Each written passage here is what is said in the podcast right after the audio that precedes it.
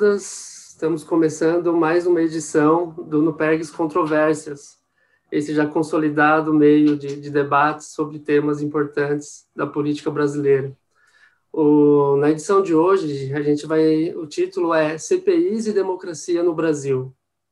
Instâncias como comissões parlamentares de inquérito são comuns das democracias ao redor do mundo. É, essa a, a, CPI ela é uma ela exprime é uma das mais famosas funções do poder legislativo que é fiscalizar o governo, né? Nas palavras do, do O'Donnell, na função de accountability horizontal, sendo prioritariamente um direito da minoria de fiscalizar o governo. Nesse sentido, nenhum governo gosta de, de ser alvo de CPIs. Né? Na crônica política brasileira é comum o ditado de que CPI você sabe como começa, mas nunca sabe como termina. Né? No entanto, apesar de ser um direito da minoria, a composição da, da CPI, no caso brasileiro, era é proporcional às forças dos blocos partidários. Né? Então, dessa forma, governos que, majoritários eles podem, em tese, ao menos, ter algum controle sobre os, os trabalhos da CPI e tentar minimizar os danos. Mas no caso brasileiro, no caso atual, o, é conhecida a dificuldade da relação do governo Bolsonaro com o Congresso. Né? Mas, ao mesmo tempo, é difícil é, não imaginar que os parlamentares, membros da CPI, que está ocorrendo ah, é, hoje, está ocorrendo agora, nesse momento, nos últimos dias, estão com temas bastante candentes, é difícil imaginar que os parlamentares não estão agindo sem pensar nas consequências para as eleições do ano que vem seja nos, nos, seus próprios, nas suas próprias eleições, nas eleições do, seus, do desempenho dos seus partidos ou na, na eleição presidencial. Né?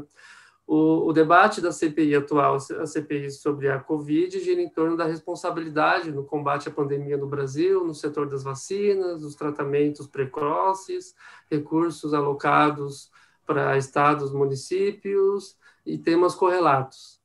Para discutir esse tema tão importante, para entender o momento atual e, e, e para entender a, a, democracia brasileira, nós convidamos dois eminentes cientistas políticos.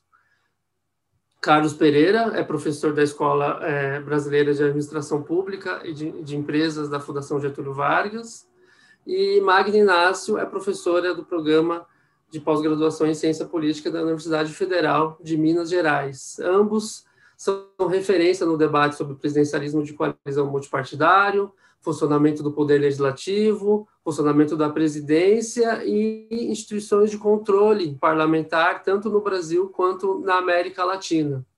Por isso, é, sem mais delongas, vou dar início a passar a palavra para os nossos expositores, a quem agradecemos bastante é, a presença, o aceite. Né? Agradeço também ao ao Manuel Passos, que está nos, nos, coordenando aqui, ao André Marenco, né, o, o idealizador do, do, desse, desse núcleo de, de, de, debates. Então, o Carlos vai ter de 15 a 20 minutos para fazer a sua apresentação, depois a Magna, com o mesmo tempo, depois é, abrimos para um debate, eu faço algumas perguntas e o público pode se manifestar no chat do, do YouTube. É, muito obrigado e bom debate. Carlos, você está com a palavra. Obrigado, Sérgio. Um prazer estar aqui com vocês, é, colegas do Rio Grande do Sul, Magna. É sempre um prazer conversar com vocês e compartilhar é, minhas ideias, os meus trabalhos e, e, receber críticas e sugestões. Então, por isso mesmo, eu preparei uma, uma apresentaçãozinha que eu vou compartilhar aqui com vocês para é, ficar mais claro o meu ponto, né?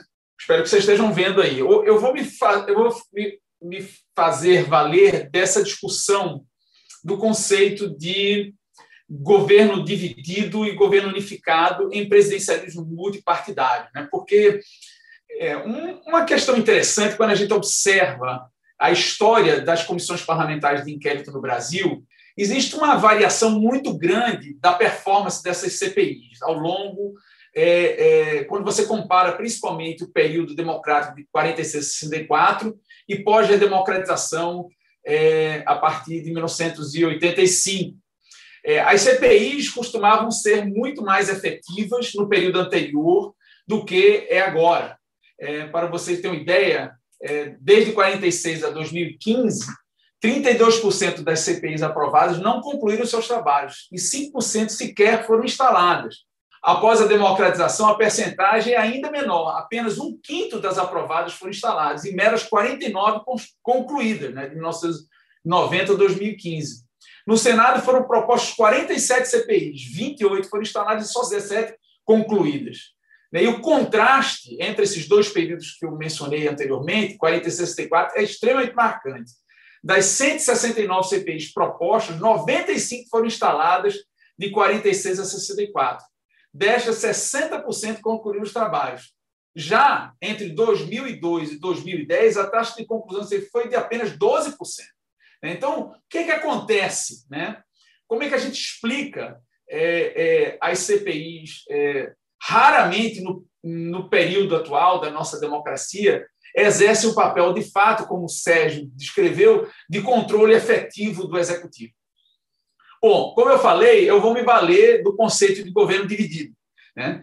E é interessante porque eu peguei essa, essa frase, é, que é muito comum nos Estados Unidos, é, que, que fala, não, if the opposite of pro is con, then the opposite of progress must be the Congress. Né?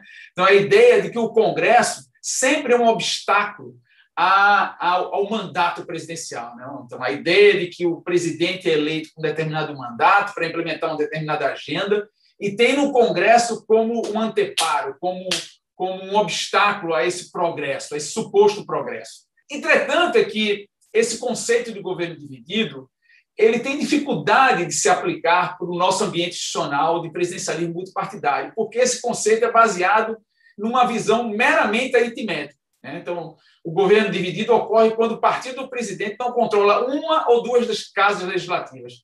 Isso, na realidade, é a nossa norma, porque quase nunca um, partido político do presidente controla as duas casas legislativas. Isso só aconteceu no Brasil uma vez pós-redemocratização, que foi em 1986, no Congresso que elegeu os deputados constituintes, e que o MDB, o PMDB, vamos dizer assim, conseguiu eleger a maior bancada no, no Congresso, no, tanto no Senado como na Câmara, o maior número de governadores, só perdeu um governador. Quer dizer, foi o partido majoritário, de fato, teve um governo unificado, propriamente dito. Mas, assim, como eu falei anteriormente, dado que, na grande maioria das vezes, o partido do presidente, num ambiente altamente fragmentado, formam governos minoritários, né?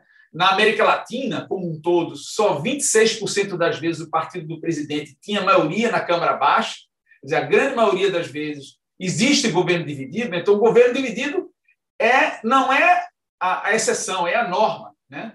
Então, é, como eu falei para vocês, existem basicamente duas interpretações de governo dividido. Uma baseada nessa, no tamanho, no número, e outra baseada no compromisso, né? baseada no comportamento, ou seja, mesmo quando é, o presidente é minoritário, mas ele consegue vencer, é, muitos autores, como por exemplo é, LG, é, é, Sinclair, Mayhew, interpreta isso como governo unificado, mesmo numericamente ele sendo minoritário.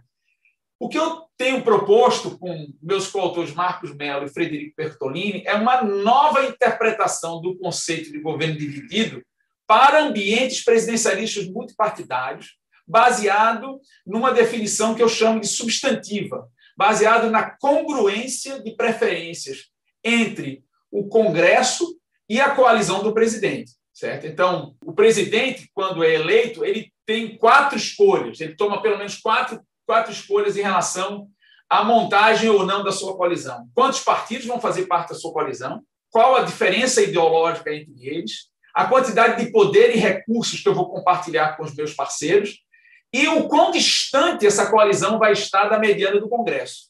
Cada uma dessas escolhas vai ter impacto sobre a capacidade do presidente ter influência no legislativo, ser bem sucedido e ter o menor custo possível é, nas suas relações com o legislativo e, acima de tudo, que é o nosso é, ponto de discussão aqui, que são as comissões parlamentares de inquérito, Quanto melhores forem as decisões do presidente em relação a essas quatro variáveis ou quatro dimensões, menos o menor número de problemas vão emergir das minorias, ou seja, CPIs ou mesmo é, iniciativas legislativas que sejam consideradas não bem-vindas pelo presidente. Então, a hipótese é clara: quanto menor o número de parceiros, quanto mais homogêneos ideologicamente eles forem, quanto mais poder e recursos forem compartilhados proporcionalmente ao peso político de cada um desses parceiros no legislativo, e quanto mais próxima for a preferência mediana da coalizão da preferência mediana do Congresso, menores serão os custos governativos, menores vão ser os problemas da relação, das relações dele com, com o legislativo, menor o número de CPIs, as CPIs serão menos efetivas e assim sucessivamente. Então, grau de congruência é um ingrediente crucial nesse jogo. Né? Quando a preferência mediana da coalizão presidencial é congruente com a preferência mediana do Congresso, existiria, então, nessa minha redefinição, um governo unificado. Não importa mais se o presidente tem numericamente a maioria ou não de cadeiras, mas se a preferência da coalizão seria próxima. Do contrário, quando a preferência mediana da coalizão é incongruente, é distante da mediana do Congresso, existiria um governo dividido. E a proposta teórica, como eu falei, é clara também. Então, quanto maior a incongruência entre a coalizão presidencial e o Congresso, mais difícil será gerenciar essa coalizão, maiores as chances do Congresso funcionar como exatamente o the opposite of progress, ou seja, criar problemas para o executivo. Certo? Então, quanto mais o presidente tiver dificuldade de gerenciar sua coalizão e montar uma coalizão distante do que o Congresso deseja, mais difícil vai ser para o presidente. Né? Com esse novo conceito, né, esse conceito substantivo, é, o, o que a gente observa é que é possível numericamente existir coalizões majoritárias dentro de governos divididos, o que é paradoxal isso, mas eu vou demonstrar. Como o inverso também é verdadeiro, você pode ter coalizões minoritárias, ou seja, numericamente minoritárias, com governos unificados. Por exemplo, eu peguei isso na América Latina inteira, nas últimas duas décadas, e comparei a mediana de cada uma dessas coalizões, desses países na América Latina, com a mediana da coalizão e do, do plenário. Então, essa linha zero aqui, nessa área cinza aqui, que eu estou passando meu mouse, nesse grupo aqui, são os governos majoritários, ou seja, as coalizões majoritárias que, esse, que, esse, que esses vários presidentes montaram. Entretanto, quando essas coalizões estão distantes da mediana do plenário, que é esse ponto zero, mesmo sendo majoritário, isso seria um governo dividido. Porque na Venezuela, por exemplo, em 2010 aqui, o presidente venezuelano foi capaz de montar uma, uma coalizão majoritária dentro do Congresso venezuelano. Entretanto, a preferência mediana da coalizão do presidente era distante da preferência mediana do plenário.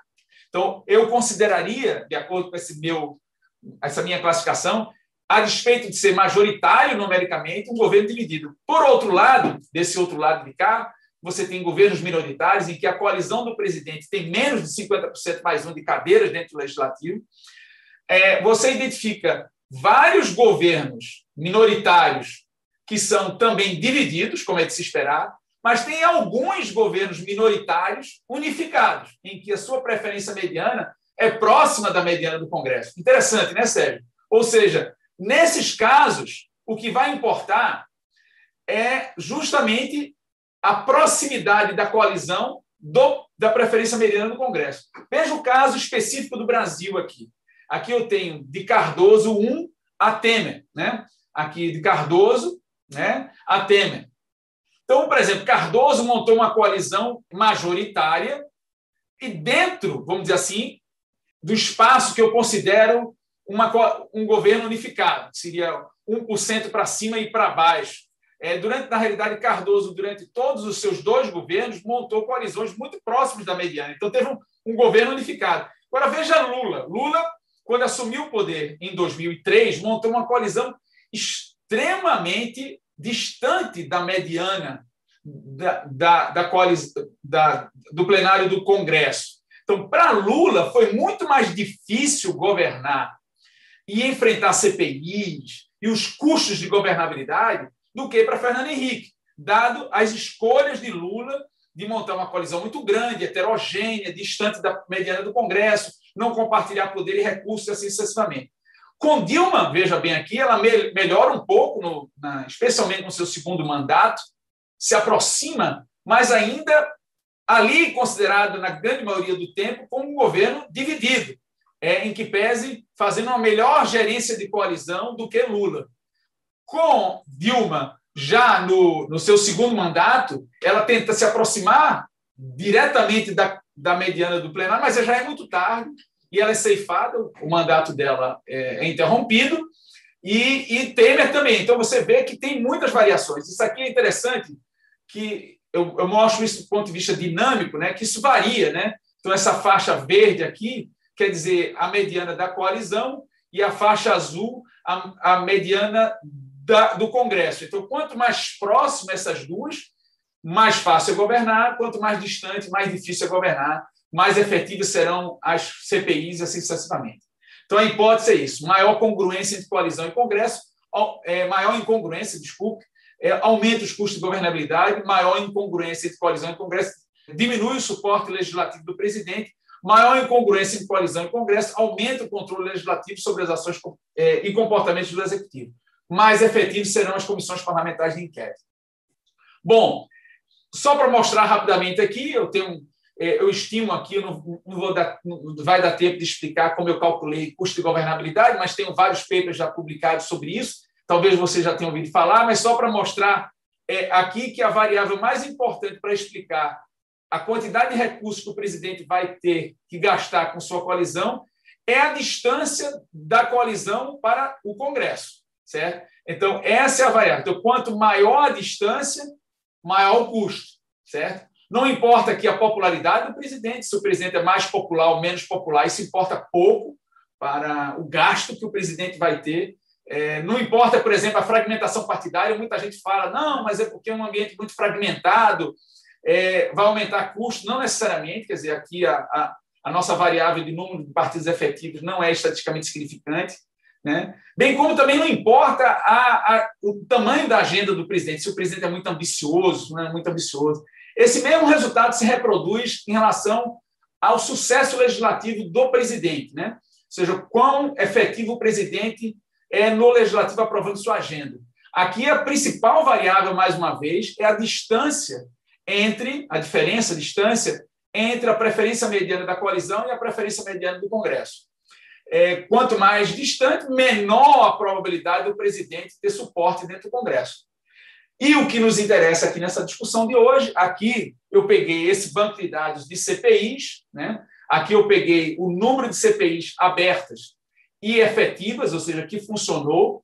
Não importa aí qual foi a decisão dela, se foi favorável ou não foi favorável, eu pego só se essa CPI ela funcionou, ela foi instalada e funcionou, e mostra que, na realidade, a principal variável para explicar a efetividade da CPI, ou seja, o constrangimento do legislativo às ações do executivo, é a decisão do presidente de montar uma coalizão próxima ou distante da mediana do Congresso. Quando o presidente monta coalizões distantes da mediana do Congresso, mais efetivo será essa CPI, certo?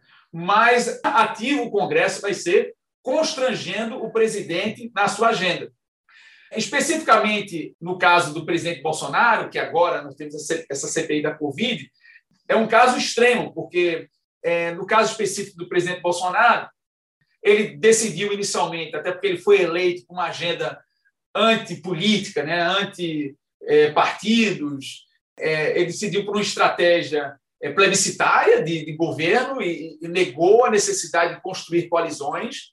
Essa estratégia no seu primeiro ano de governo, se revelou fracassada. Ele enfrentou várias derrotas dentro do legislativo, várias derrotas dentro do judiciário. A popularidade dele começou a baixar. Mas quando é, é, começou a sofrer investigações, especialmente com membros da sua família, supostamente envolvidos em escândalos de corrupção, e vendo riscos de que essas investigações pudessem abreviar o seu mandato, o Bolsonaro teve uma inflexão muito grande e, e decide, no ano de 2020, se aproximar dos partidos é, do chamado Centrão e monta uma coalizão, é, mas lembra que essa coalizão ainda é minoritária, é uma, é uma, coalizão que ela não tem uma maioria, e essa coalizão minoritária, ela, como existe critérios de proporcionalidade na composição dessas CPIs, a atual CPI da Covid, ela revela essa esse, esse perfil minoritário da coalizão do governo, pelo fato do governo não conseguir atingir maioria. Então, se a minha teoria estiver correta, é, dado que a coalizão de Bolsonaro ela não é majoritária e ela é distante da preferência mediana do Congresso, é de se esperar um grau efetivo de atuação dessa CPI constrangendo o presidente. Então, a minha expectativa é que a CPI atual, é, a despeito, Sérgio, de estar próximo de um período eleitoral, que você levou, que é outra dimensão importante, é de se esperar que o, o ativismo dessa CPI proporcione, de fato, constrangimentos críveis ao governo atual. Né? Para concluir, qual é a contribuição que esse novo conceito traz para esse debate?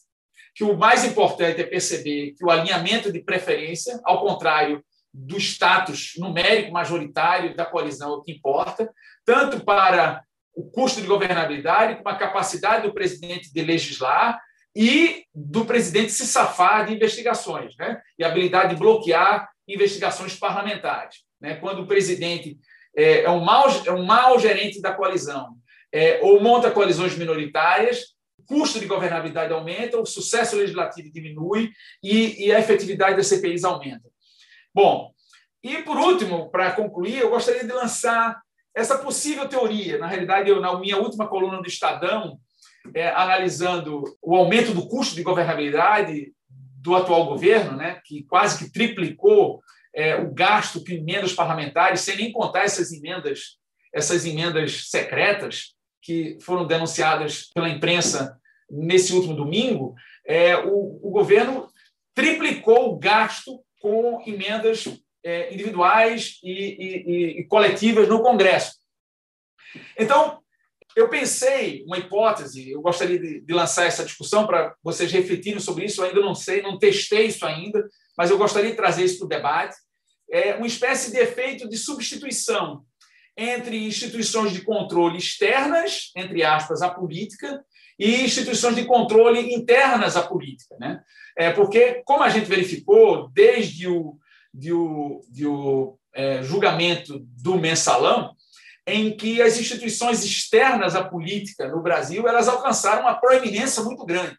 Né? é, a Suprema Corte, é, depois com o escândalo do Petrolão e a Operação Lava Jato, é, com o presidente sendo preso, é, presidentes, né, também o presidente Temer foi preso, verificamos uma proeminência muito grande dessas instituições de controle externas à política, muito ativas, mas com as iniciativas do governo Bolsonaro de fragilização dessas instituições de controle, especialmente Polícia Federal, COAF, é, Procuradoria-Geral da República. Quer dizer, o Congresso tem mostrado, através dessa CPI, uma espécie de, de tentar ocupar um espaço que estava sendo ocupado por essas instituições externas de controle.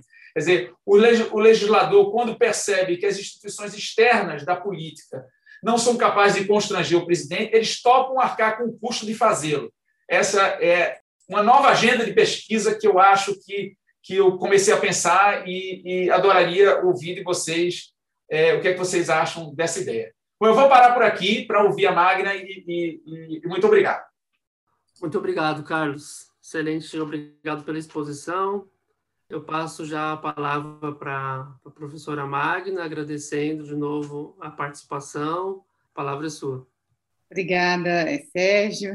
Primeiramente, eu gostaria de agradecer né, o, o o convite do, do programa, né, o André Marenco, o Manuel Passos, para participar né, dessa conversa é, tão apropriada, né, num contexto tão apropriado em que o tema da, da fiscalização do executivo né, pelo legislativo é, tem tomado né, os nossos dias é, desde uh, início dessa, dessa semana. Né? Então, agradeço muitíssimo a oportunidade né, da conversa, da troca de ideias aqui.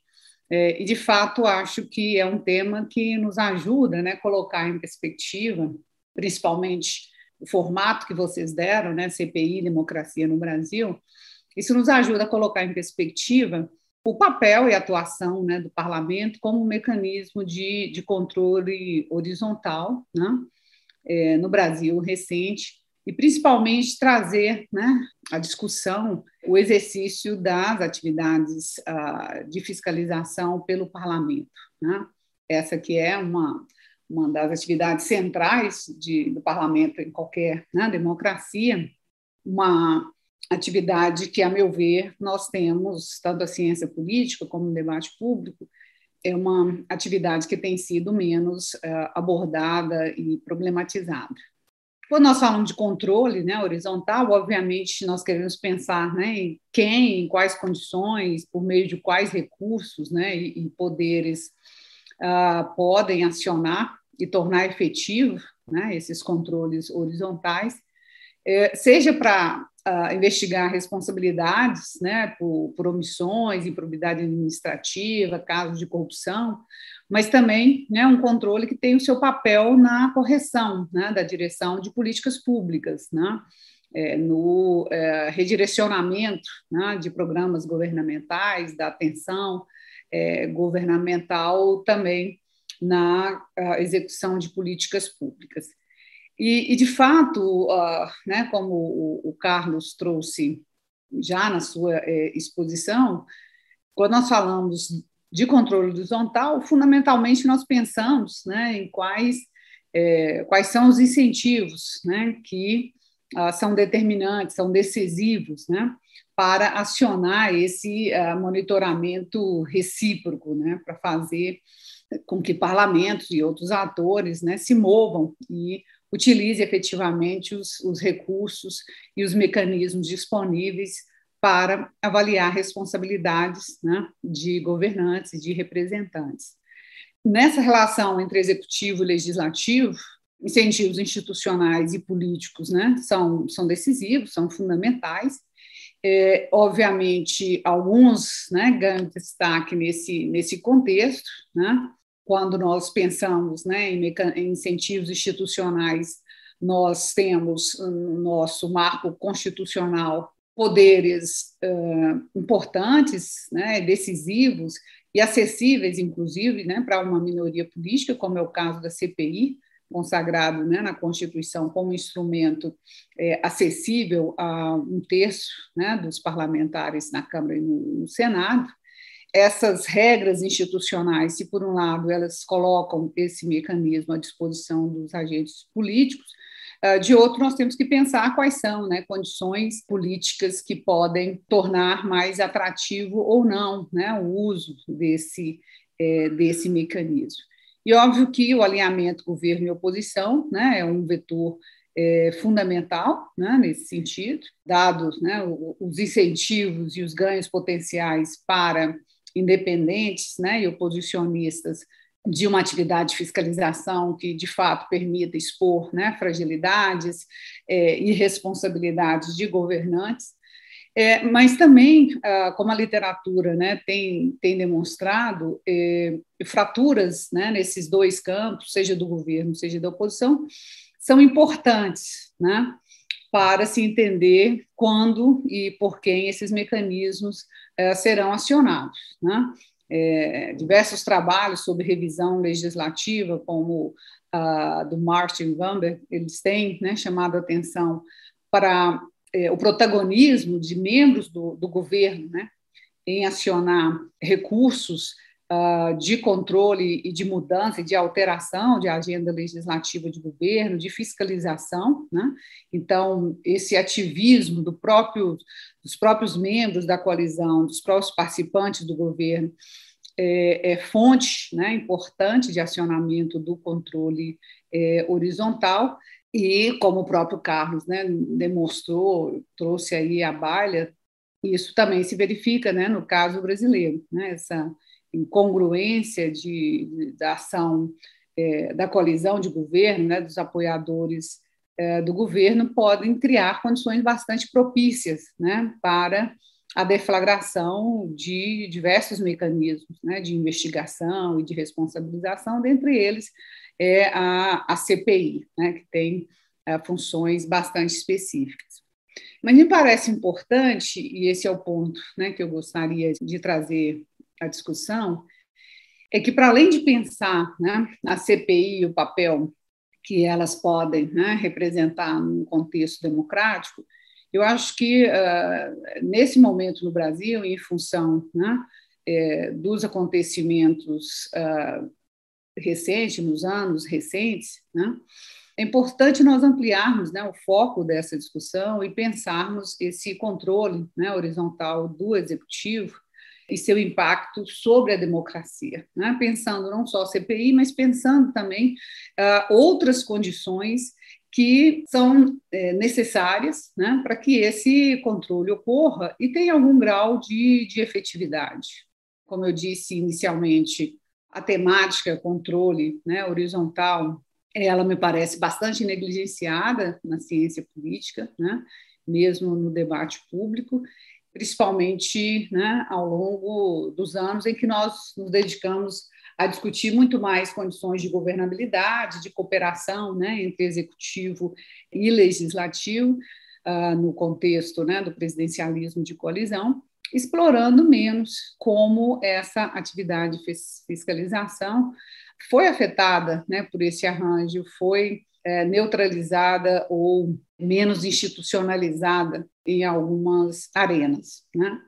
Então, uh, como a gente né, já conhece de, algumas pesquisas realizadas, né, de trabalhos que comparam a frequência né, de CPIs na democracia, né, na semidemocracia de, de, de 46 a 64 e no período recente, né, é, a menor frequência, né, desde a redemocratização, é bastante associada né, ao poder de agenda né, dos governos, a capacidade do governo é, de mobilizar né, os seus poderes institucionais e a capacidade política né, da sua coalizão dentro do parlamento para é, ou inviabilizar a instalação de CPI ou né, a conclusão dos seus trabalhos. Né? A Angelina, num dos trabalhos dela, ela toma né, até um indicador moderado de sucesso, que é da conclusão dos trabalhos né, pela CPIs, dado que é, o cenário é de um baixo número né, de, é, de comissões que, de fato, conseguem é, concluir né, de forma bem sucedida a sua agenda de, de, de, trabalho. E não só poder de agenda do governo, mas como né, o Carlos destacou, como outras pessoas têm destacado, conflitos internos né, à coalizão uh, são extremamente importantes né, nesse, nesse processo, assim como a, a fragilidade né, política do presidente, como nós vimos em, em alguns momentos, né, que deflagraram uh, CPIs importantes, tanto do ponto de vista político né, como do ponto de vista institucional, como foi a CPI, né, que investigou as atividades do PC Farias, que culminou no impeachment uh, do Colo, né, a CPI dos anões do orçamento, que levou às mudanças né, nas regras é, de elaboração uh, dos orçamentos, a CPI dos Correios, né, que também é, culminou no, no escândalo nas investigações relacionadas é, a um mensalão. Né? Então, embora menos frequente, embora difíceis, né, no contexto em que o presidente se mostra mais forte, é, CPIs né, politicamente importantes ocorreram, tiveram né, efeitos e contribuíram né, certamente para o fortalecimento da democracia. E, além disso, as CPIs elas têm um papel é, que vai além dessa atuação né, é, direta, que é efeitos né, indiretos, dado o seu componente informacional. Né? As CPIs, elas não só um espaço de tomada de posição, né, de manifestação de divergência entre os parlamentares, mas uh, também é um espaço né, em que a produção de informações, o levantamento de, de, de provas, né, fornecem aos eleitores é, elementos né, que podem motivá-los a, a, acionar outros mecanismos de responsabilização dos governantes, assim como né, exercer alguma sanção por meio do voto em processos é, eleitorais. Né. E no caso do Brasil, né, se a gente pensa essa frequência né, menor das CPIs, por outro lado, a gente tem né, alguns mecanismos que, é, ao longo do tempo, mitigaram, né, talvez, essa, essa fragilidade maior das CPIs, como a própria institucionalização né, do Tribunal de Contas da União, que tem exercido é, um papel de avaliar os governantes, é, avaliar os governos, né, não só do ponto de vista da contábil e financeiro das contas públicas, mas também é, na avaliação de desempenho né, dos programas é, governamentais, né, e vários outros, né, outras uh, organizações que se mostraram relevantes nos últimos anos, né, como o Ministério Público, a CGU, uma série de outros mecanismos que têm também contribuído para produzir né, informações, elementos que uh, fortalecem ou viabilizam né, a atividade fiscalizatória, não só pelo parlamento, mas também pelos órgãos de, de controle e judiciário. Mas o, o, quando nós estamos falando, e eu aqui estou chamando a atenção né, da necessidade de tratarmos isso de forma mais ampliada, é importante a gente destacar né, que, que quando nós falamos de controle horizontal, eh, nós estamos falando de, de mecanismos que dependem fundamentalmente do reconhecimento e valorização do dissenso, da divergência, é, do pluralismo, né, como é, pilares da democracia, e é, que dependem né, da existência e garantia de mecanismos institucionais que viabilizem, né, que materializem ah, esses princípios e valores democráticos. Né? E esse me parece ser o ponto que uh, merece a nossa atenção no, no, atual contexto. Em que medida uh, a democracia no Brasil hoje, é, no contexto né, é, recente, é, nós não estamos né, observando uma fragilidade também de mecanismos né, importantes para exercer o controle horizontal no dia a dia. Né? e condições que afetam diretamente o trabalho parlamentar. É, vou falar aqui de alguns pontos, né, que são mais recentes e acho que ilustram bem esse um risco potencial de fragilidade dessas, de fragilização dessas condições, que são, por exemplo, a suspensão né, do trabalho das comissões parlamentares no ano passado, durante a emergência né, provocada pela pandemia, em que tanto Câmara e Senado adotaram né, sistemas remotos é, de deliberação, que cabe ressaltar, né, foi uma iniciativa extremamente importante para viabilizar a continuidade das deliberações, né, da, da, das decisões pelo parlamento, mas essa suspensão né, dos trabalhos das comissões, ela atinge né, é, frontalmente essa unidade que dentro do, da estrutura parlamentar é fundamental para a fiscalização né, do executivo pelo, pelo legislativo. Né? No momento de uma pandemia, no momento que decisões eh, estavam sendo tomadas né, de forma bastante céleres e num contexto né, de máxima eh, incerteza, o não funcionamento das ah, comissões, né, certamente é um elemento que uh, nós devemos considerar como né, um, um, elemento que fragiliza, né, que fragilizou as decisões tomadas nesse momento é, excepcional. E temos que nos perguntar qual o legado, né, qual a experiência e potenciais consequências né, desse, desse experimento realizado no ano passado. Né. Nós tivemos né, o atraso né, na instalação da CPI esse ano, por decisão do presidente do Senado, Rodrigo Pacheco, que uh, justificava né, esse atraso com base no argumento da conveniência ou não, né, algo que é, afronta diretamente né, o dispositivo constitucional, que não prevê nenhum ato discricionário né, do presidente das casas legislativas, uma vez atendido né, os requisitos para instalação de uma é, CPI. E, uh, mais recentemente, né, muito recentemente, da semana passada para cá, nós temos em curso, né, talvez até já votado neste momento, mas um projeto de resolução é, da Câmara dos Deputados é, que altera né, o regimento interno da Casa, o PRC 35, é, que está sendo votado neste momento, como estou dizendo, não sei, pode até ter sido né, é, aprovado, mas é uma, uma mudança regimental que vai né, justamente é, na direção contrária, né, a garantia do, do dissenso, do pluralismo, ah, da possibilidade de, de manifestação e de divergência, principalmente por parte das minorias parlamentares. Ah, é um, um projeto de resolução que altera de maneira importante né, os, os trabalhos legislativos, o processo legislativo,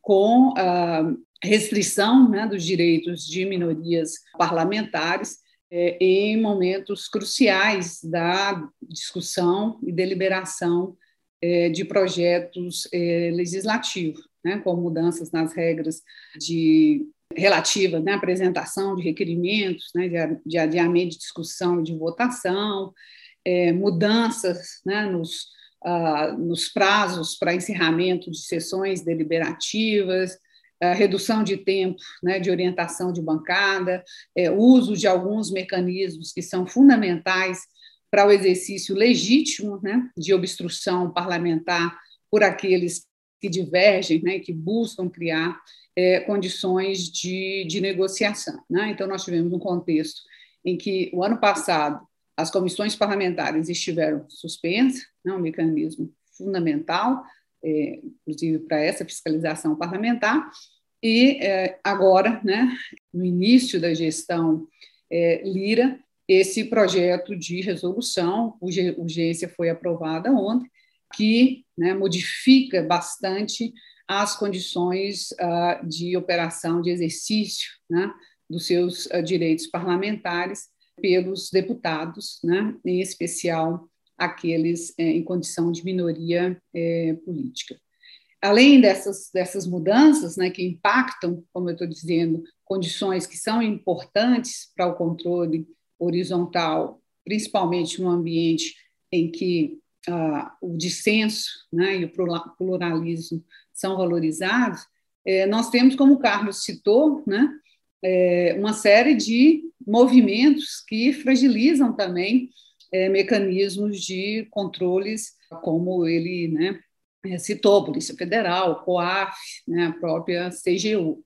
Ou seja, no momento em que a atividade de fiscalização passa a ser exigida de forma mais intensa, né, se nós considerarmos essa, é, esse enfraquecimento desses órgãos externos, também nós estamos vendo dentro do parlamento mudanças que podem né, também caminhar nesse, nesse sentido, né, levando a uma situação de uma pressão cada vez maior sobre o STF, né, sobre o judiciário, para dirimir situações é, de violação de direitos de minorias, né, de, uh, de proteção de minorias parlamentares e de minorias políticas. Né ou seja, um tensionamento ainda maior né, do STF no contexto em que a, a sua atuação é, já se encontra né, bastante visada por essa sobrecarga. Então, acho que é importante nós trazermos para o debate no contexto é, atual, pensarmos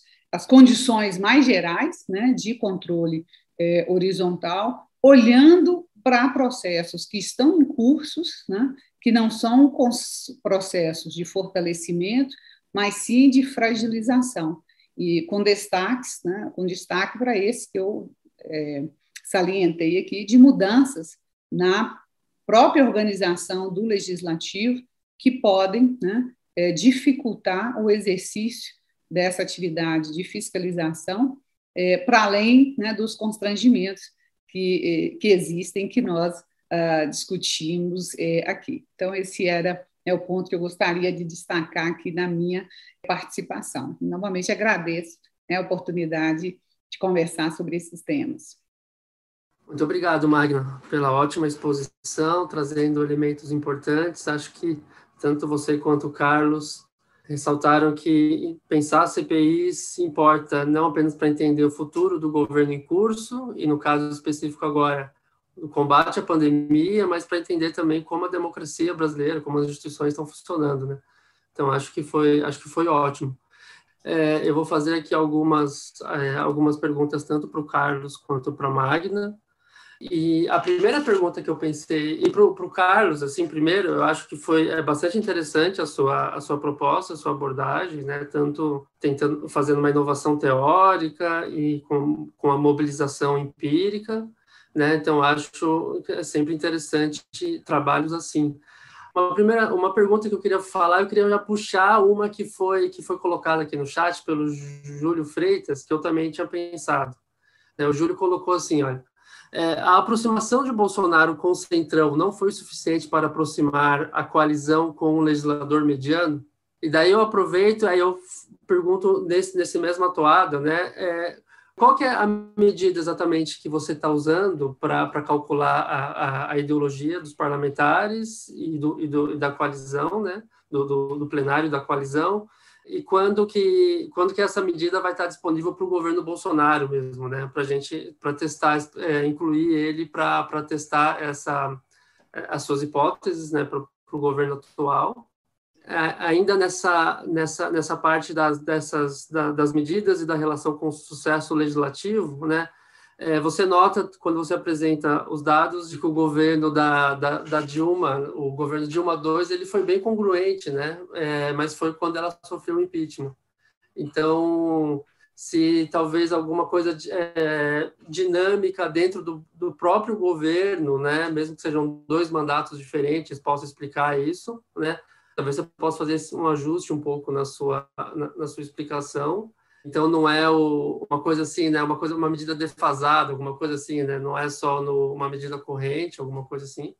E pegando o gancho com o começo da sua apresentação, se a sua teoria é de que a congruência é o fator mais importante para entender a, o sucesso do governo, né? Se então, é, se você se você puder falar algumas palavras é, em que, que medidas você tem indícios de, de, de, que essa é a variável que explica a diferença do grau de, de efetividade das CPIs no período 45-64 com o período atual, né? Então, aquele período 45-64, você tinha é, bem menor congruência assim, entre a coalizão e, e o plenário, para você ter uma efetividade de CPIs, né? Porque, assim, é, fala, eu queria que você falasse algumas palavras sobre isso, porque naquela época as coalizões elas abarcavam quase todos os partidos, né, de forma geral, ainda que os partidos eram muito fragmentados internamente, né. É, então eu queria que você falasse umas palavras sobre isso. Ah. E mais dois, é, dois, é, dois pontos.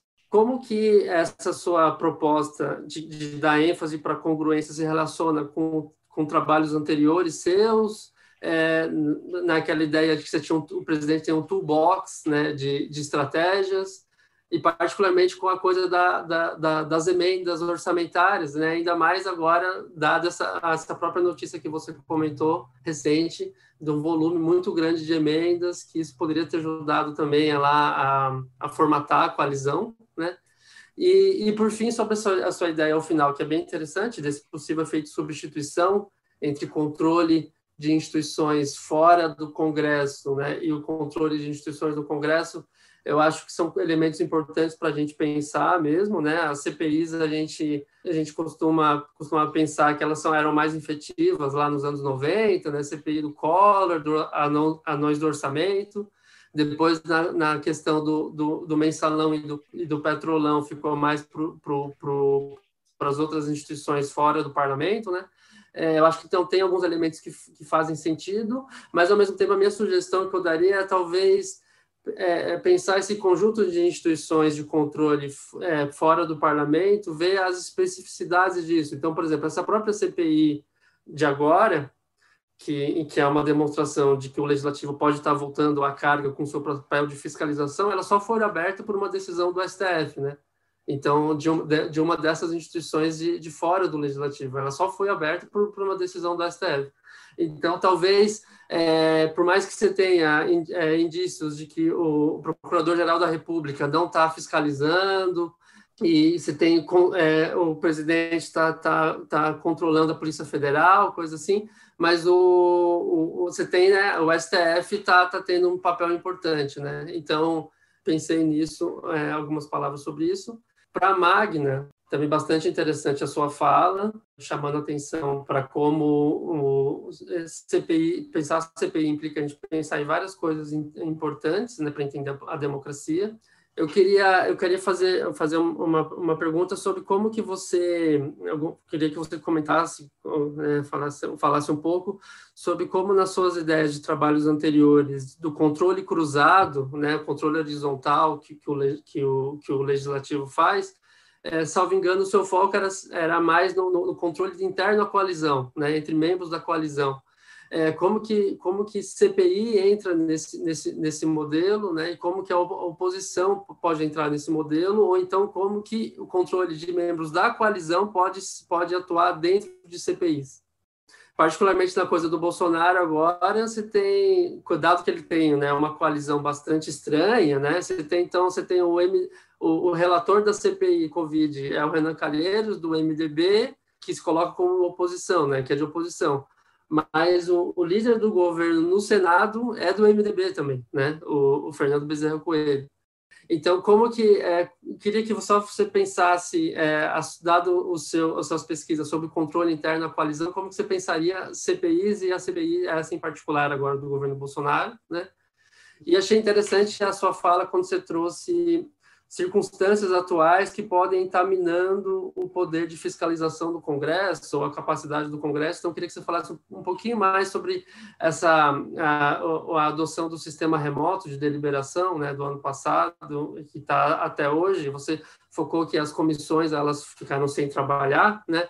Queria que você falasse um pouco de é, um pouquinho também da de algumas críticas que parlamentares não de, do baixo clero, não líderes partidários falaram que eles tiveram podados grande parte das suas dos, das suas capacidades de, de, de, de, atuação, né? Teve uma concentração também nos líderes partidários durante esse sistema remoto. Então, eu queria que você falasse é, ganhos e perdas dessa, de, dessa, dessa resolução, né? E, por fim, é, é, bastante interessante você trouxe essa, essa, essa notícia de última hora aí, né, de que esse processo, é, projeto de resolução para alterar os, os direitos parlamentares, né, é, queria que você, você também é, falasse um pouco é, no sentido de que, à primeira vista, esse, esse, esse projeto ele, é, ele parece é, difícil de prosperar no contexto de uma fragmentação partidária tão grande, né, e contexto de, de, de que você tem, de que o dado que o executivo fez uma, uma coalizão não dialogando diretamente com os líderes partidários, né? Então parece que é, o baixo clero, se a gente olhar lá, em 2019 a gente falaria o baixo clero está muito forte, né? Nos últimos anos. Então como é que você pensaria sobre a possibilidade de sucesso de, de, desse projeto de resolução, dado a alta fragmentação partidária e dado essa aparente né, fragilidade da liderança partidária nos últimos anos? Pode começar com o Carlos. Ok. É, pô, perguntas excelentes, hein, Sérgio? Me fez pensar aqui. Eu acho que eu estou na enrascada para tentar dar conta de, to todas essas perguntas aqui. Primeiro, vamos lá para a pergunta do Júlio, né? É, que eu acho que é uma pergunta interessantíssima, né? Porque, é, de acordo com o meu framework, né? Se o Bolsonaro se aproxima do centrão, é esperado que é, ele se aproxime da mediana. Só que a mediana do Congresso atual não é o centrão, na realidade, a mediana do Congresso é o PSDB hoje. Né? É, então, o, o, partido que é o mediano, o, o mediano na, nos governos do PT, invariavelmente era o PMDB, era o MDB. E no governo Bolsonaro, que foi eleito em 2018, a mediana é o PSDB. Então, ele ainda continua distante dessa mediana. Né? Mesmo fazendo uma, uma coalizão minoritária. Eu faço essa questão, porque tem tanto o aspecto do tamanho como o aspecto da distância. Né? Então, tem esses dois elementos é, é, que a gente tem que levar em consideração. Como é que eu calculo essa, essa distância? Através da medida do, dos, dos surveys, dos, das oito rodadas de survey do Timothy Power, do César Azul. Na realidade, eu falei com o César semana passada, ele disse que a, que a nona rodada está sendo pesquisada agora, nesse exato momento. Então, é, assim que terminar essa nona rodada, eu vou poder calcular o do governo Bolsonaro. Né? Essa, essa, essa distância, porque eu inferi a mediana do Congresso baseado no número de parlamentares eleitos, mas no survey da oitava rodada, que foi na legislação anterior. Então, então tem, tem problemas aí nessa medida. Né? Então, eu só vou poder recalcular isso de fato quando sair a nova medida do, do Team Power do César Zucco. Bom, a segunda pergunta, que é muito legal também, que é, pô, por que, que Dilma faz um esforço gigantesco, né? ela tinha uma coalizão bem distante da mediana do Congresso, e de repente ela vai para a mediana. Eu acho, Sérgio, que existe um efeito de acúmulo. Né? Então, assim, quando você tem um acúmulo de maus tratos com parceiro, certo? Você trata mal um parceiro durante vários anos. Né? O, e, e, foi isso. Né? Na realidade, eu acho que Dilma pagou o preço do Lula, né? porque o Lula é, foi um, foi muito mais mal gerente da coalizão do que Dilma, nesse sentido, né? dentro dos meus parâmetros, dentro dessa, dessas quatro variáveis: né? tamanho, ideologia, proporcionalidade, congruência. Então, para você ter uma ideia, o PT tinha é, mais ou menos 19% de cadeiras no Congresso e tinha 60% dos ministérios, certo? 85% dos cargos na burocracia é, de DAS 456. Né? Enquanto o MDB, que era o principal parceiro do PT no governo Lula, a partir do segundo ano, tinha mais ou menos a mesma percentagem de cadeiras do, PT, 19%, 20%, mas só tinha dois ministérios. Né? Só tinha dois ministérios. Então, assim, você tratou os parceiros de forma muito desigual. Muitos parceiros, muito heterogêneos, muito de forma desproporcional, de forma monopolística, né? porque concentrou praticamente todos os recursos no PT, e daí porque, na minha opinião, foi necessário se criar o mensalão, é, daí porque foi necessário se criar o petrolão, porque dado que o PT teve uma, uma visão da coalizão monopolística, de não compartilhamento de poder e recursos, foi necessário encontrar moedas alternativas. Como o Bolsonaro agora está tentando encontrar moedas alternativas, né? Dado que as emendas individuais se tornaram impositivas no governo Dilma, as emendas coletivas se tornaram impositivas no governo Bolsonaro e, e Temer. Então, agora os parlamentares internalizaram que não precisam mais votar com o governo para ter acesso à grana.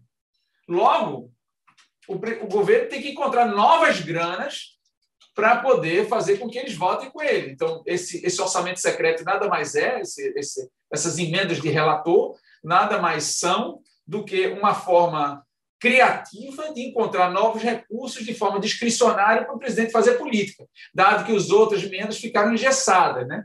Então, assim, a minha interpretação é que o governo Dilma pagou o preço dos maus tratos acumulados que o PT teve em relação aos parceiros. E como o Dilma se vulnerabilizou muito, né, principalmente a partir de 2013, e os escândalos sucessivos de corrupção, que tiveram como alvo, pelo menos naquele momento principal, o PT, ela pagou o preço por isso. É, eu acho que foi o, um, a minha interpretação é essa. Em relação à, comparação dos dois períodos de 45 a 64 e, e depois, né? quer dizer, é, eu não tenho essa, essa, essa medida de congruência, né? e como você mesmo descreveu, existiam vários governos minoritários é, e as coalizões elas eram completamente ad hoc, né? elas eram quase coalizões fantasmas, elas não eram coalizões orgânicas. Então, fica difícil é, interpretar dessa forma. Eu acho que, que fica mais interessante interpretar como a Magna falou, né? mas pelos poderes de agenda, como a própria literatura já vem descrevendo isso, ou seja, o, o presidente era mais frágil, constitucionalmente falando, tinha menos poderes de agenda, é, e o legislativo ele, ele é, era, vamos dizer assim, o executivo tinha mais dificuldade de coordenação desse legislativo, de influência desse legislativo, e, consequentemente, o, o parlamento tinha mais autonomia de constranger o executivo através de CPIs. Né? Bom, eu acho que é exatamente isso, é, Sérgio, que você colocou. Eu vejo essa discussão da congruência ou incongruência como mais uma ferramenta da caixa de ferramentas do presidente. Né? É mais um elemento, como eu falei, então, o presidente tem uma série de elementos: né? poderes constitucionais, não constitucionais, poderes orçamentários, poder de veto e tal. É, e também a escolha do presidente de montar uma coalizão é, mais próxima ou distante do Congresso. Obviamente que essa escolha, Sérgio, ela não é livre de restrição. Né? É, existem restrições, existem constrangimentos. Eu, eu reconheço que é mais difícil é, se montar coalizões que espelhem a preferência do Congresso num ambiente mais fragmentado. mas não é impossível. Né? O, o governo Temer é a prova cabal disso. Né? O governo Temer talvez tenha governado na maior fragmentação partidária que o parlamento teve, e, e a coalizão do governo Temer era quase, a, a, preferência mediana da coalizão era quase igual à mediana do plenário. Né? Então, enquanto a fragmentação ele é um dificultador, é um, é um constrangimento, é uma restrição, mas não é um impeditivo, né? Não é um impeditivo, mais um elemento. E por último, achei legal essa, essa observação que você fez. Quer dizer, não existe só um elemento de substituição, né? Enquanto o controle externo é forte, o controle interno é fraco e vice-versa. Mas também de complementariedade, né? Ou seja, quando o controle externo percebe que está frágil e que é, um elemento interno de controle encontrou um ponto de veto, e, e, esse ponto de veto pode ser superado a partir da interferência de um controle externo, existe uma complementariedade de ação aí. É interessante não só ver isso dentro da perspectiva da substituição, da, da, né, enquanto um está forte, outro fraco, a coisa da gangorra, da substituição, mas também da complementariedade. Talvez existam esses dois efeitos ao mesmo tempo que você destacou. É isso. Obrigado, Carlos. Bom, obrigada, Fez, pelas questões e acho que toca em pontos né, bastante, acho que ainda não claros, né, um, um cenário que tem outros elementos, outros ingredientes, né, em função do perfil do governo né, atual e, e o que isso agrega de, de complicadores né, ao processo é, político. Mas é, o ponto que você levanta, né, eu trabalhei em, com essa ideia de controle cruzado, né, de como os próprios partidos de coalizão podem acionar certos mecanismos de fiscalização e de contenção né, de outros aliados. E um, um ponto importante né, nesse argumento é que esses uh, são movimentos muito mais de ajuste, né? é uma fiscalização é muito mais voltada ali para uma acomodação de interesses que não seja tão forte ao ponto de ameaçar o próprio governo, né, a própria sobrevivência desses partidos, desses grupos é, no, no governo. Né?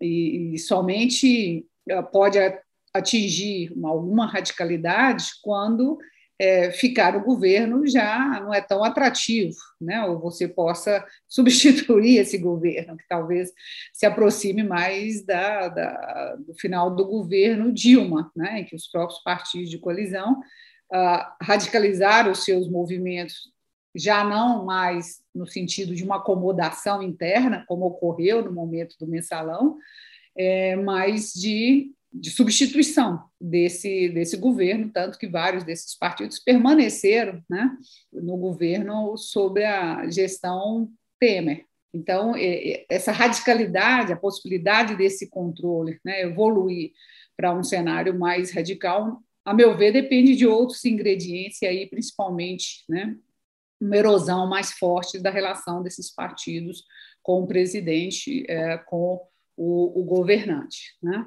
E isso, no caso do governo atual, é um cenário, a meu ver, preocupante pela fragilidade política né, do, do, do, governo, como a gente pode observar. Não é possível né, comparar com a situação do Collor, né, no momento é, em que o processo foi deflagrado, inclusive pela posição importante né, do PMDB naquele contexto, para impulsionar né, as investigações e, e, levar um trabalho mais efetivo é, da CPI, não é esse o caso, né? mas é um cenário de muita fragilidade que fica, é, isso fica claro na própria composição né, da CPI, com um número importante de é, senadores independentes ou oposicionistas, parlamentares muito experientes, né? tem um número importante ali de ex-governadores que sabem perfeitamente avaliar e uh, responder aos ataques do governo, né, no que se refere à responsabilidade dos governantes né, subnacionais é, na condução, no enfrentamento da, da pandemia. Então, o governo ele deixou montar uma comissão muito forte para enfrentá-la depois, né, e isso é expressão dessa fragilidade, é, obviamente. No caso dessas mudanças, né, que eu chamei a atenção, que teve, meu ponto é, no momento em que a, atividade de fiscalização pelo parlamento se torna extremamente importante, pelas características do governo, pelos, né, pelos processos recentes, a Lava Jato, né, uma série de mudanças que ocorreram a partir daí. Quando a democracia brasileira mais precisa dessa atividade de fiscalização, nós estamos eh, assistindo movimentos de fragilização externa, como o Carlos né, chamou a atenção aí, CGU, COAF, Polícia Federal, e, uh, a meu ver, movimentos que podem também fragilizar isso internamente e não por acaso, né, são movimentos deflagrados a partir uh, principalmente da eleição das novas presidências da casa. Né?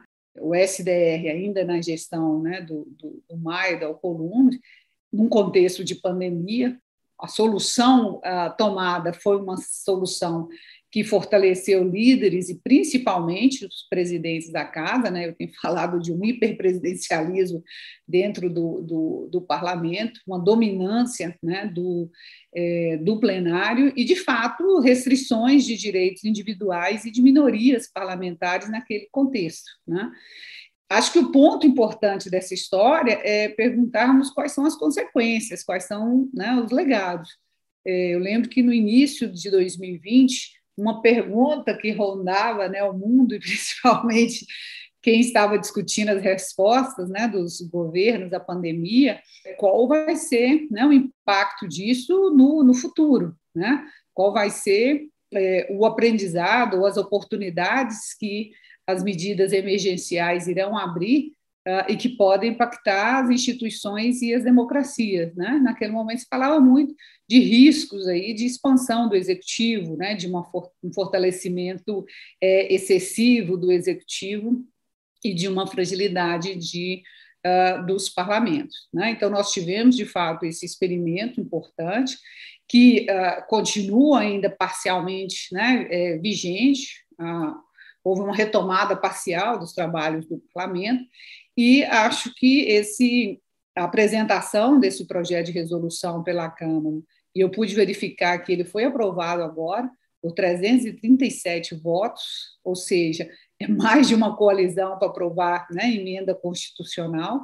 Isso é um, um, um, sinal que nós precisamos, é, no mínimo, né, estarmos é, acompanhando o que isso aponta de uma continuidade né, desse, dessa centralização observada o ano passado, dessa é, maior vulnerabilidade das minorias parlamentares no contexto né, da, da, do SDR, do, do, do sistema de deliberação remota, se esses movimentos, de alguma forma, né, apontam para é, mudanças aí não só no plano político, mas institucional, né, de organização interna da, da casa. Eu estou desenvolvendo um trabalho com a Sueli Durães e a Ana Regina, que são duas pesquisadoras né, do parlamento, é, justamente tentando avaliar essas implicações né, do, do processo de deliberação remota, dessa experiência, não só para as decisões tomadas naquele momento, que vejam, o, o, nem Câmara nem o Senado definiu por uma agenda exclusiva da pandemia. Então, muita coisa passou, né? vários projetos não relacionados com a pandemia foram votados sob condições excepcionais, condições que reduziram o espaço para divergência, para o dissenso, né?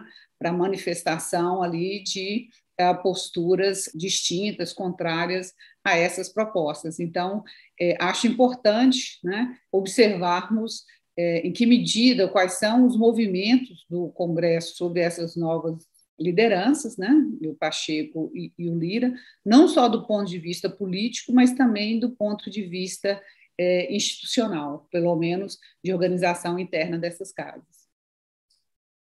Se me permite, Magra, deixa eu acrescentar um ponto. Estava pensando, ouvindo você, porque nos Estados Unidos, a grande reforma que aconteceu lá, no sentido do fortalecimento do Congresso americano, aconteceu justamente na direção inversa do que a gente está observando aqui no Brasil, né? Porque lá foi eleito uma, uma quantidade grande de parlamentares democratas na época, né, no início do século XX, e esses democratas tinham, assim, muita inquietação com a figura do speaker, né, do, do presidente da casa. E, e, esse speaker era um verdadeiro rei da parada, era um, era um imperador. É, e eles demandavam a descentralização com a profissionalização das comissões e a constituição de, de presidentes, de subpresidentes e relatores de comissões e tal. E eles conseguiram justamente fazer uma grande reforma, e foi a partir dessa reforma que o Congresso americano deu um salto de profissionalização, de institucionalização das regras e tal. O que, de certa forma, você está tentando sugerir é que a proeminência do legislativo, no caso brasileiro, vai na direção errada. Se está existindo alguma proeminência do legislativo no Brasil, está existindo justamente via iniciativas de centralização, né? não de aumento. Quer dizer, toda aquela promessa com a quantidade de novos parlamentares que foram eleitos em 2018, a renovação do Congresso e a expectativa de que esse Congresso fosse descentralizar e fosse privilegiar os trabalhos das comissões, o que você chama atenção é que, olha, tem um risco de, de mais centralização.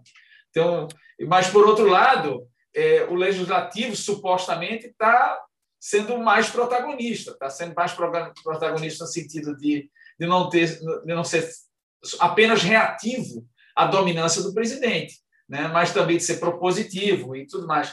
É, como é que você vê isso, essa, essa suposta contradição? Esse é um ponto que né, tem, tem nos ocupado, viu, Carlos? Porque, de um lado, você tem trabalhos né, como o, né, a tese do ACI, apontando né, para um fortalecimento justamente das comissões né, nos, nos anos recentes, um protagonismo maior e uma descentralização, né, principalmente com votação, né, de, de, de eh, votação conclusiva né, de projetos pelas comissões o ponto que eu levanto é em que medida né, a gente tem uma reação a isso né, nessa conjuntura é, específica. Né?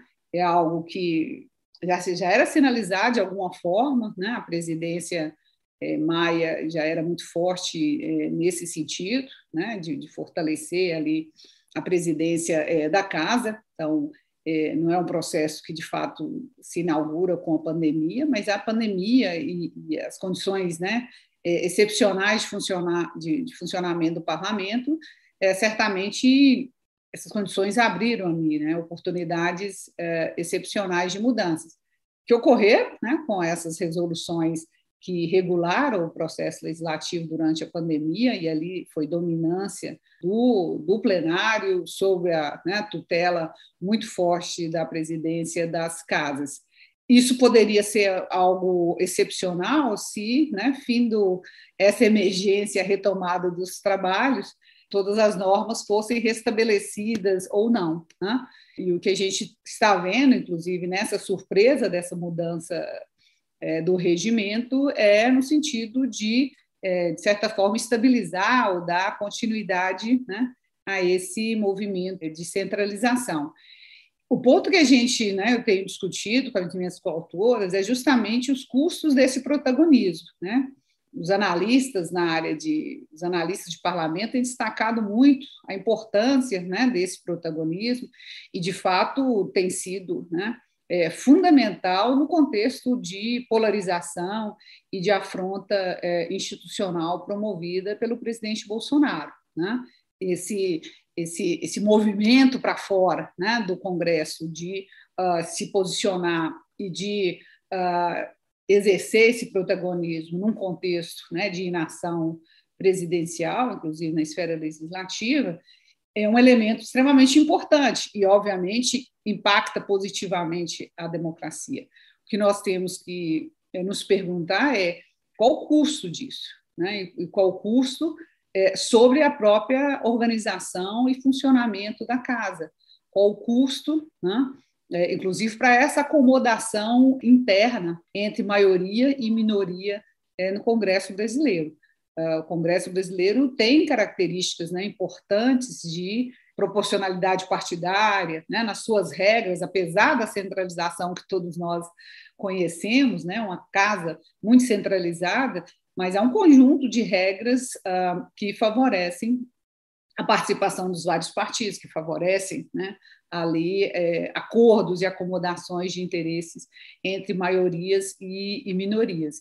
Então, eu acho que, obviamente, é um processo em curso, estou né? levantando questões aqui que eu acho importantes, importantes para acompanhar esse cenário, uh, mas acho que é necessário observarmos né, esse outro lado, quais são os custos desse protagonismo, e custo para a própria convivência e acomodação de interesses entre os parlamentares.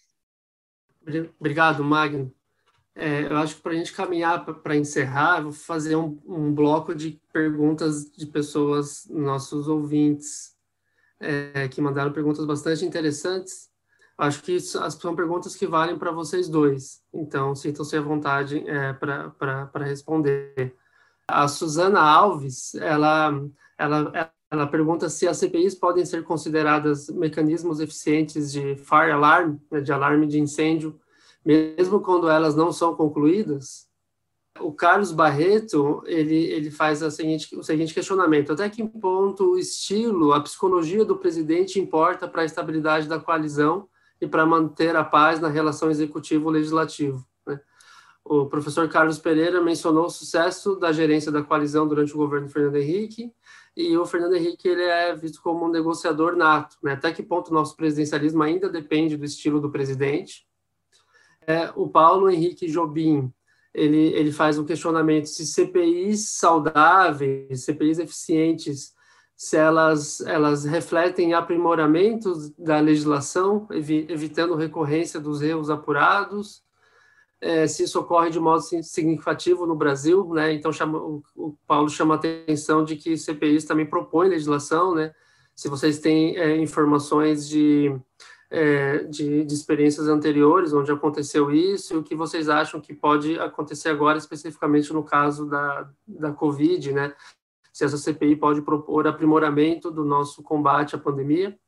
Por fim, o Carlos Medeiros ele, ele pergunta se vocês acreditam que a estratégia de sangramento do Bolsonaro é, será mais eficiente do que a estratégia que o PSDB fez durante o mensalão.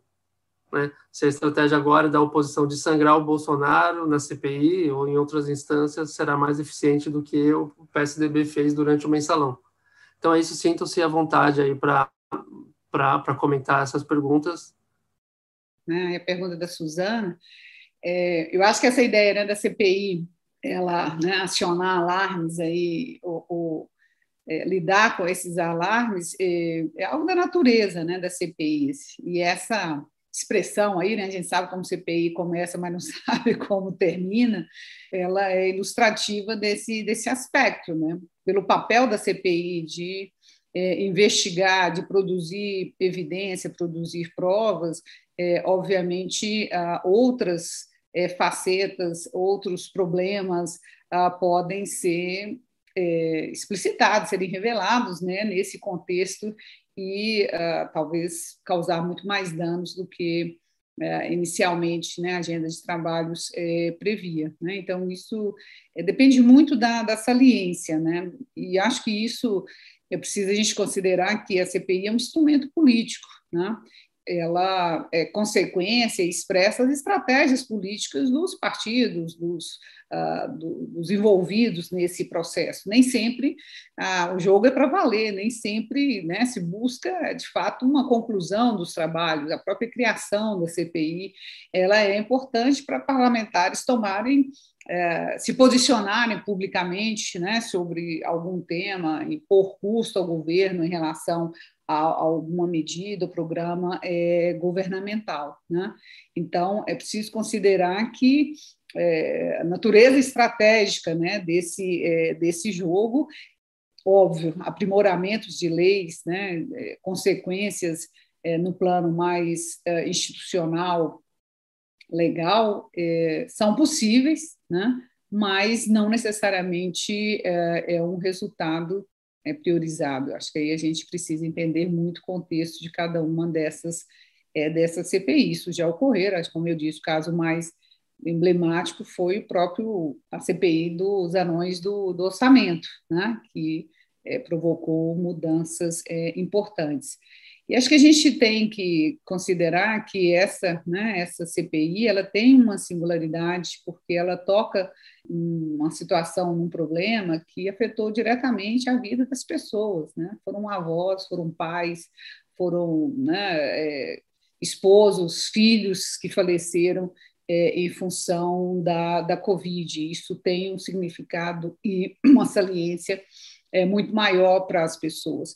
Mas é uma CPI que uh, ela toma forma e ganha dinâmica é, no momento em que não só o Brasil, mas todo mundo, uh, os governantes estão participando de um né, blame shift game. Né? É hora de ver quem fica com a responsabilidade de todas essas decisões, de todas essas consequências uh, da pandemia e das, uh, das respostas dos governos a esse contexto. Né?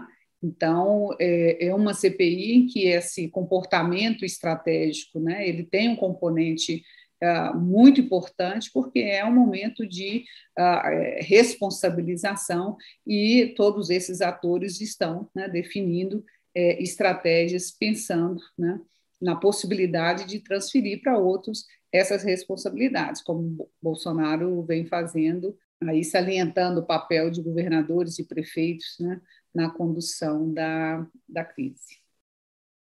As perguntas foram ótimas também, mais uma vez, muito obrigado. É muito difícil ainda separar o impacto da pandemia, provavelmente dito, até porque a CPI é sobre a pandemia também. Então, a gente não sabe, quer dizer, foram tantos erros do governo na gerência dessa pandemia, né? uma sucessão de erros. Né? É, a, a, a, CPI é só, é só o coroamento, vamos dizer assim, de, de desgaste desse governo. Né? Nos surveys que eu apliquei no ano de 2020, eu fiz três rodadas de, de pesquisa de opinião pública e ficou claro um rompimento é, de um contingente não trivial de eleitores de Bolsonaro em 2018 que não votam mais no presidente, na reeleição desse presidente. Né? E a principal variável que explica o afastamento desse contingente de eleitores é o que Magna disse aí agora, e o que a gente chamou de, no trabalho de medo da morte. É, a nossa variável de medo da morte, a proxy, foi a proximidade do eleitor da Covid. Né? Se ele pegou Covid ou se algum familiar, algum amigo com graus variados de gravidade. Né? E o resultado foi, foi muito maneiro, porque mostrou que é, quanto mais próximo o eleitor com casos de maior gravidade, o que tenha levado até a morte, maior rejeição a Bolsonaro do cara que votou nele em 2018, certo? E aí, no segundo round da pesquisa, na segunda rodada, a gente quis saber quem era de fato esse, esse eleitor. Então, a gente fez um conjoint análise, a gente fez uma, uma análise de conjoint, em que a gente colocou várias características é, identitárias e, e, e, também de pragmatismo, de issue, né, de, de policy, e a gente deu para perceber que existem dois grandes grupos de eleitores de Bolsonaro em 2018. Um, que é conservador, que é identitário, conectado com o presidente afetivamente, por isso ver os seus adversários como inimigo e assim sucessivamente. Então, esse conjunto de eleitores não se desgrudou, pelo contrário, aumentou ainda mais a coesão desse grupo em torno de Bolsonaro. Mas esse grupo mais pragmático, mais issue-based, que votou em Bolsonaro por uma expectativa de liberalismo econômico, ou mesmo para evitar o PT, pelo antipetismo e tal, essa galera rompeu com Bolsonaro. Entretanto, eu perguntei a essa galera que rompeu com Bolsonaro pelo fato de votado nele em 2018 em função do PT, o que, é que ele faria em 2022, e eles dizem que voltam a votar em Bolsonaro mais uma vez, se for para evitar o PT. Então, assim, esse eleitor está procurando alternativa. Então, a CPI cumpre um papel importantíssimo, não só de, de alarme, de incêndio, mas no sentido de desgaste do governo, aprofundar o desgaste, porque é, não tem como o governo colher louros ou crédito diante de tamanha incompetência, né? não só nas vacinas, mas distanciamento social, uso de máscara, oxigênio em Manaus, quer dizer, são tantos erros que, que não, não dá para sustentar em pé. Agora, e também, não sei se vocês viram agora, acabou de sair a nova pesquisa Datafolha, Lula disparou, já colocou na frente de Bolsonaro 16 pontos hoje. Né? Então, a, a, é, existe a possibilidade real, se esse desgaste continuar, de Bolsonaro terminar o ano com baixíssima competitividade. É, é, é então, nesse sentido, a CPI cumpre um papel importantíssimo é, no sentido de fragilização eleitoral do governo atual pela minoria, né? pelo, vamos dizer assim, pelo minoria maioria, porque na realidade quem é minoria é o governo. Né? É, é, então, assim, é, então o estilo do presidente é outra pergunta importa, importa muito, né? É, porque é da escolha do presidente é, de como gerenciar a coalizão e essas escolhas, como eu disse, elas não são livres de constrangimento, mas é, essas escolhas importam. Quantidade de parceiros, quão parecidos eles são, se tem agenda comum, se eu vou compartilhar poder e recursos, se ele é próximo da coalizão. Então, isso depende do estilo. Se for um cara agregador, se for um cara que leva em consideração os interesses dos demais, ou, ou se for um cara mais truculento, que tem menos traquejo, que é, desenvolve mais animosidades, que ignora mais o, a liturgia da política, é, e, e, tudo isso, obviamente, que vai dificultar. Né? É, eu acho que o CPI também é um aprendizado, é um aprendizado que, que os legisladores estão tendo. Né? O legislativo está tendo esse aprendizado e ele também vai se testando. Né? É, é, quais os limites, até onde pode ir. É, então, pode ser que o parlamento saia muito fortalecido dessa CPI, dependendo do encaminhamento. Eu não sei se existem condições políticas para abreviar o mandato do atual presidente, porque só se a gente tivesse um novo modelo de impeachment, né, um, um impeachment digital, a gente estaria inaugurando o impeachment digital, porque a gente precisa de povo na rua, a gente precisa de, de mobilização de massa, não tem, vamos dizer assim, espaço né, para as pessoas saírem correrem risco de vida para impeachar um, um presidente. Eu acho que essa, essa CPI vai ter muito mais o papel de fragilização, como essa última pergunta do Carlos né, Medeiros, eu acho, é, se a estratégia de sangramento de Bolsonaro é, talvez seja mais efetiva do que a estratégia do Lula durante o mensalão. Talvez sim, porque Lula foi muito beneficiado por fatores exógenos. Né? Lembra que houve o um boom de commodities, então houve uma liquidez enorme de recursos, o, o governo teve uma gordura enorme de recursos para gastar, o valor das commodities no Brasil mais do que triplicaram no mercado internacional. Então, o governo pôde implementar políticas sociais, Bolsa Família, e pôde se aproximar, pôde conquistar esse, esse, esse novo eleitorado. Lembra que o primeiro é, eleitorado de Lula em, em 2002 era um eleitorado completamente distinto de 2006, né? um eleitorado é, de classe média alta e ricos, brancos, escolaridade alta, e, e isso migrou para 2006 para Nordeste, é, negros, pardos, pobres, é, é, escolaridade baixa. Isso tudo foi em função das políticas de inclusão social vigorosas do governo pós-mensalão. É, então, é, é, o Bolsonaro não terá isso.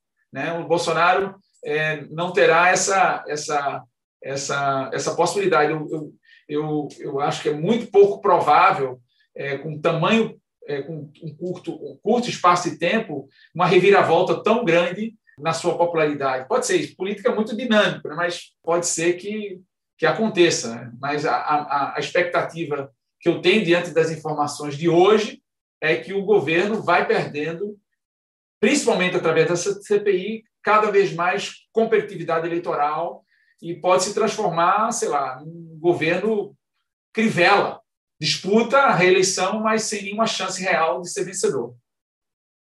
Ótimo, obrigado, Carlos. Obrigado, Magna. Eu acho que a gente já pode encerrar. Foi ótima conversa, ótimo debate. Agradeço bastante ao Carlos Pereira, professor da, da Fundação Getúlio Vargas, cientista político, Magna Inácio, cientista política, professora da Federal de Minas Gerais. Trouxeram análises novas, trouxeram é, o olhar de especialistas de referência na área de, de legislativo né, e de coalizões, e acho que foi bastante proveitoso.